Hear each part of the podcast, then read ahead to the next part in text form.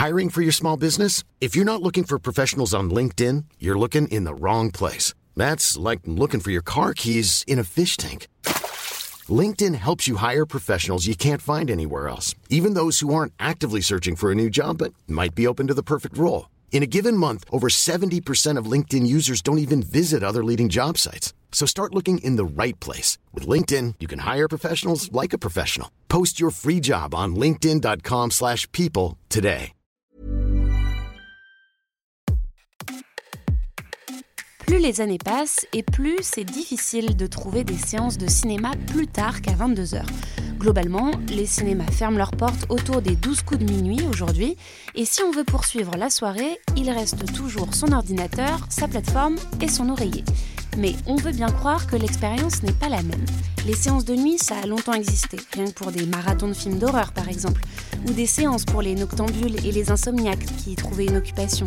Surtout, la salle de cinéma a longtemps été un refuge, quand dehors la nuit tombe et qu'on n'a pas trop envie de la passer seule. Dans ce nouvel épisode de Minute Papillon, on est allé à la rencontre des vétérans du cinéma nocturne et des salles obscures. Ceux qui peuvent passer une nuit entière dans un cinéma et qui le lendemain en redemandent encore. Je suis Jeanne Serrin, bienvenue dans ce nouvel épisode de Minute Papillon. Samedi soir, Paris, rue des Écoles, dans le 5e arrondissement. Il est 23h30. Dehors, les rues sont bruyantes et pendant que les Parisiens profitent de leur soirée, moi, je me dirige vers un cinéma qui va rester ouvert toute la nuit. À Paris, dans le quartier latin, il y a plusieurs institutions. Parmi elles, le Champollion, un cinéma qui a ouvert en 1938 et qui continue tous les jours de mettre à l'affiche des vieux films, des classiques du cinéma français, italien, américain. Une fois par mois, le cinéma organise la Nuit du Champeau. Le principe, pendant toute la nuit, de minuit à 7 heures du matin, des films sont projetés. Le cinéma reste ouvert et invite les cinéphiles autour d'une programmation spécialement concoctée pour l'occasion. Et c'est justement pour cet événement que je me suis déplacée.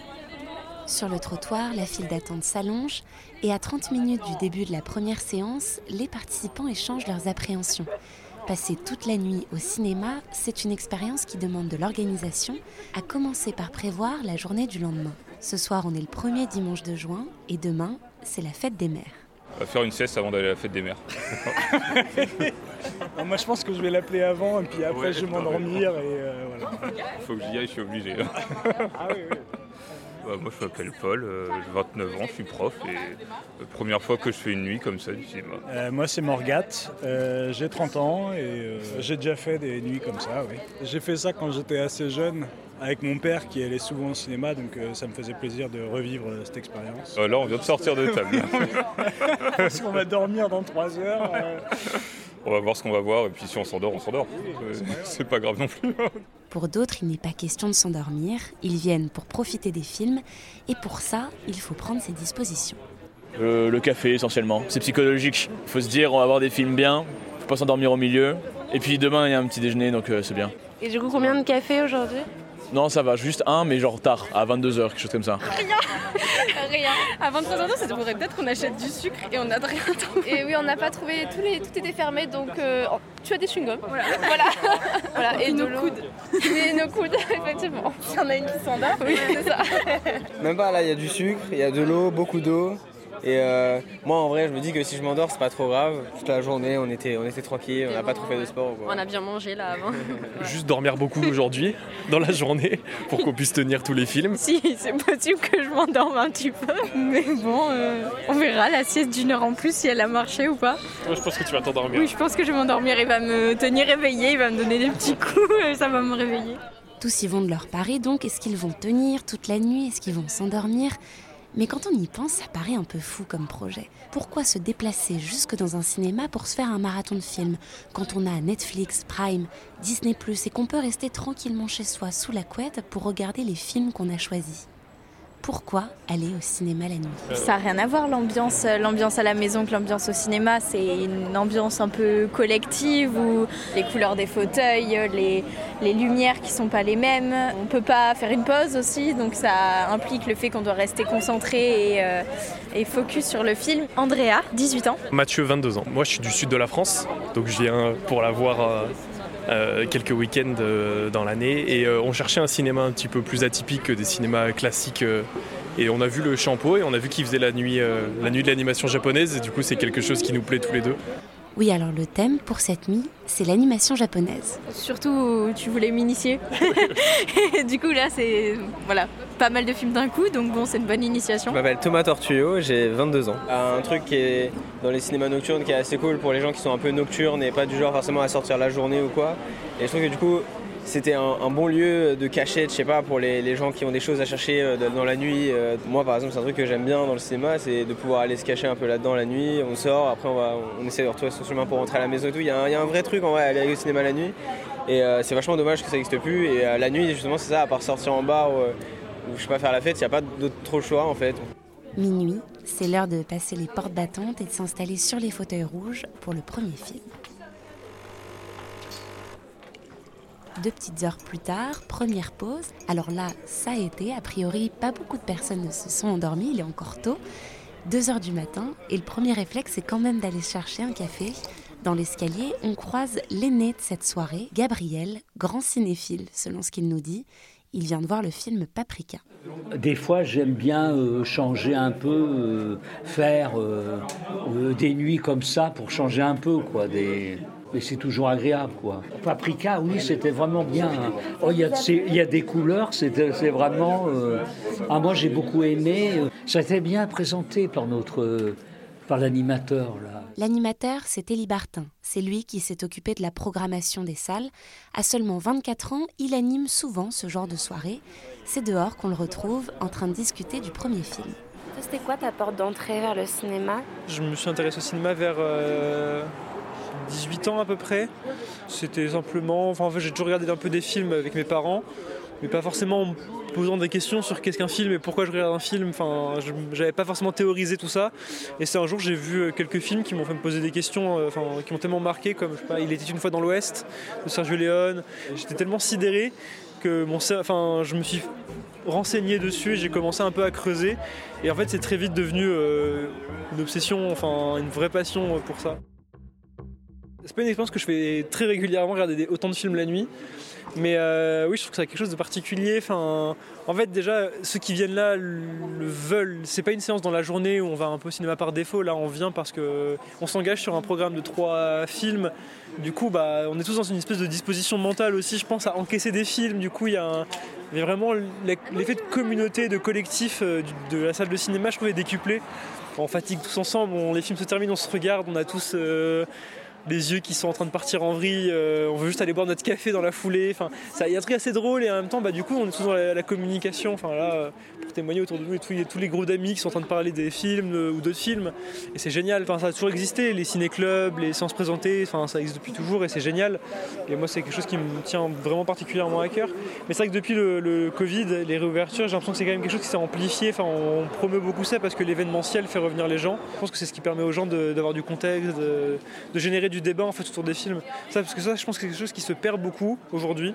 Le débat autour des films, la stimulation autour des films, euh, le partage des expériences de chacun autour des films, bah, c'est ce qui nous permet en fait simplement d'ouvrir notre regard sur le film qu'on a vu, parce que se satisfaire de son propre regard, c'est bien. Enfin, c'est vrai que c'est une expérience individuelle, mais si on va dans une salle de cinéma, c'est aussi parce qu'il y a un côté collectif indirectement. Ça nous force aussi à savoir argumenter notre regard, à aiguiser notre vision du cinéma, et en fait à savoir ce qu'on aime et ce qu'on n'aime pas dans un film, et à l'opposer à quelqu'un d'autre qui va nous dire la même chose ou des choses différentes. C'est un peu une sorte de, shoot euh, de cinéma et de discussion sur le cinéma euh, qui fait du bien, ouais. Dehors, les discussions se terminent. Il faut rentrer dans la salle car le deuxième film va bientôt être lancé par Quentin. La une s'est lancée, ouais. Comment on Ah ouais. vous appelle ici Vous êtes le monsieur cabine Moi, je suis le monsieur tout. Euh, généralement, euh, on fait euh, le métier de projectionniste, mais euh, on fait tout en même temps. Alors c'est quoi tout? Eh bien, c'est tout. C'est projectionniste, c'est caisse, confiserie parfois, projection, technique, conférence, lumière. C'est très fatigant. Enfin, en effet, on commence à minuit et on finit vers 9h du matin. Enfin, quand on est rentré chez nous, en tout cas, il est 9h du matin. C'est surtout, on vient pour la bonne ambiance, c'est pour les passionnés de cinéma. J'ai choisi cette euh, profession parce que j'adore le. Je suis un gros geek de la technique. Et je travaille au Champeau justement pour pouvoir faire du numérique et du 35 mm, parce qu'on a encore beaucoup de 35 ici. Le 35 mm, c'est la première technique euh, cinéma qui a été utilisée pour projeter des films. C'est de la pellicule en fait. On passe euh, de la lumière très très forte euh, à travers une pellicule et voilà, ça, ça rebondit sur un écran, ça va dans vos yeux. Et maintenant on fait du numérique et c'est très cool le numérique aussi, c'est très très bien. Et alors qu'est-ce qu'il en pense, lui, de passer une nuit entière au cinéma? Moi j'aime beaucoup. Quand on est dans une salle de cinéma, les gens, ils ont les personnages qu'on voit à l'écran, ils ont des têtes. On voit des têtes d'une taille d'un cockpit d'avion. C'est impressionnant, c'est cool. C'est pour ça que ça sera indémodable, je pense. Quand on est devant une télé, c'est vachement bien la télé, moi j'adore hein, aussi. Mais euh, c'est moins, moins impressionnant quand même. Après, les gens ils font ce qu'ils veulent. S'ils veulent rester chez eux, regarder Netflix, il n'y a pas de problème. Je- Laissez-moi mes, petits publicis cinéma, mes formes des images pour pouvoir voir des, Blade Runner à fond les ballons euh, en 35 mm avec du 5.1 qui arrache les meubles, euh, s'il vous plaît. Pendant la deuxième séance, on a entendu quelques ronflements, mais globalement tout le monde est resté captivé par l'écran. À 4 heures du matin, deuxième et dernière pause avant le film de clôture, mais curieusement, certaines personnes restent dans la salle et continuent de dormir. Malgré la lumière qui revient et les portes battantes qui font quand même un peu de bruit, rien ne semble perturber leur sommeil. C'est étonnant. Eh bien, pas tellement pour les habitués des séances de nuit comme Guillaume, 21 ans. Vous rentrez, vous regardez à gauche, il y a toute une rangée de gens qui dorment.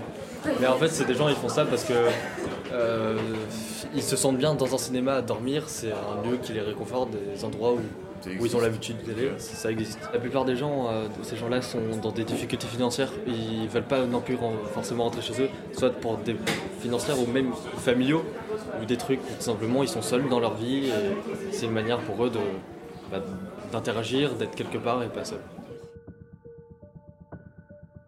Il y, a, plein de gens qui viennent au cinéma au quartier latin juste pour dormir.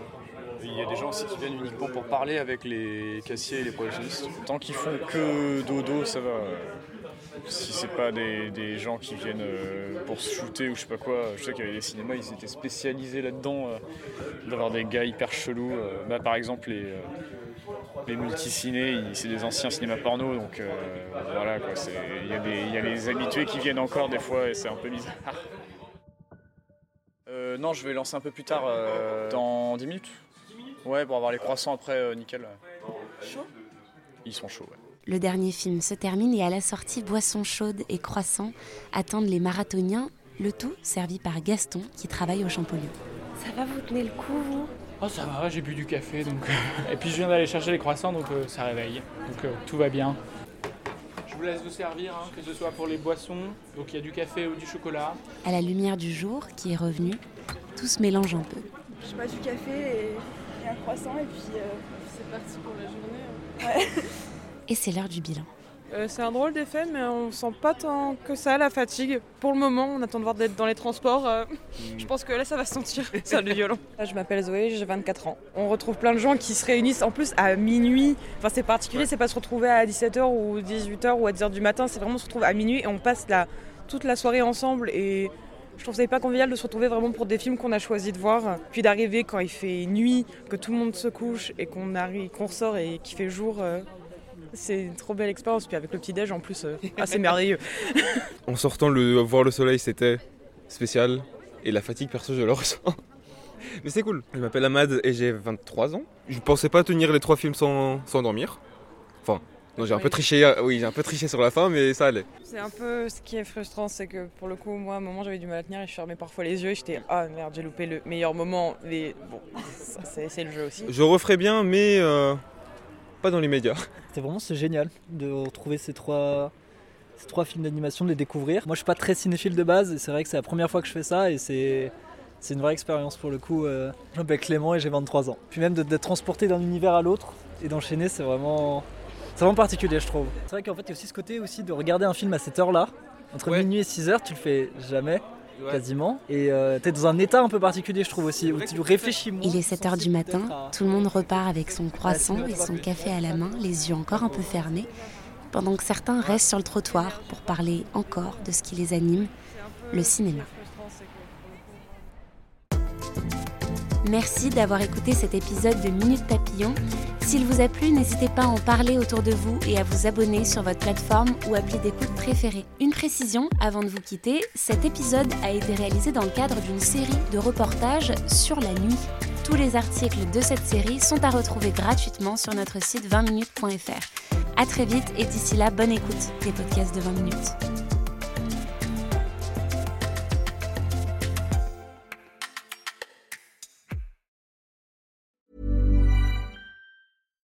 Hi, I'm Daniel, founder of Pretty Litter. Cats and cat owners deserve better than any old-fashioned litter. That's why I teamed up with scientists and veterinarians to create Pretty Litter. Its innovative crystal formula has superior odor control and weighs up to 80% less than clay litter.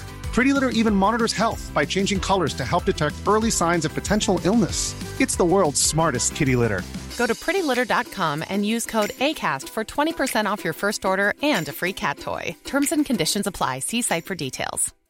When you make decisions for your company, you look for the no brainers. And if you have a lot of mailing to do, stamps.com is the ultimate no brainer. It streamlines your processes to make your business more efficient, which makes you less busy.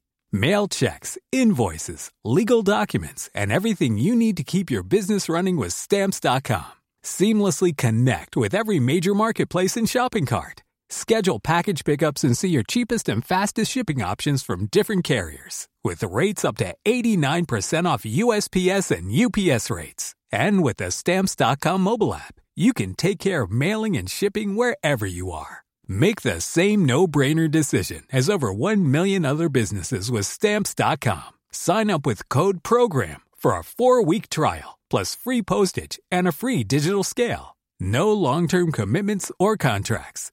That's stamps.com. Code program. On ne va pas se quitter comme ça. Vous avez aimé cet épisode? Sportif, généraliste, sexo ou scientifique, varié mais toujours bien informé. Découvrez les autres podcasts de la rédaction 20 minutes sur votre application d'écoute préférée ou directement sur podcast au pluriel.20minutes.fr. Et merci de nous avoir écoutés.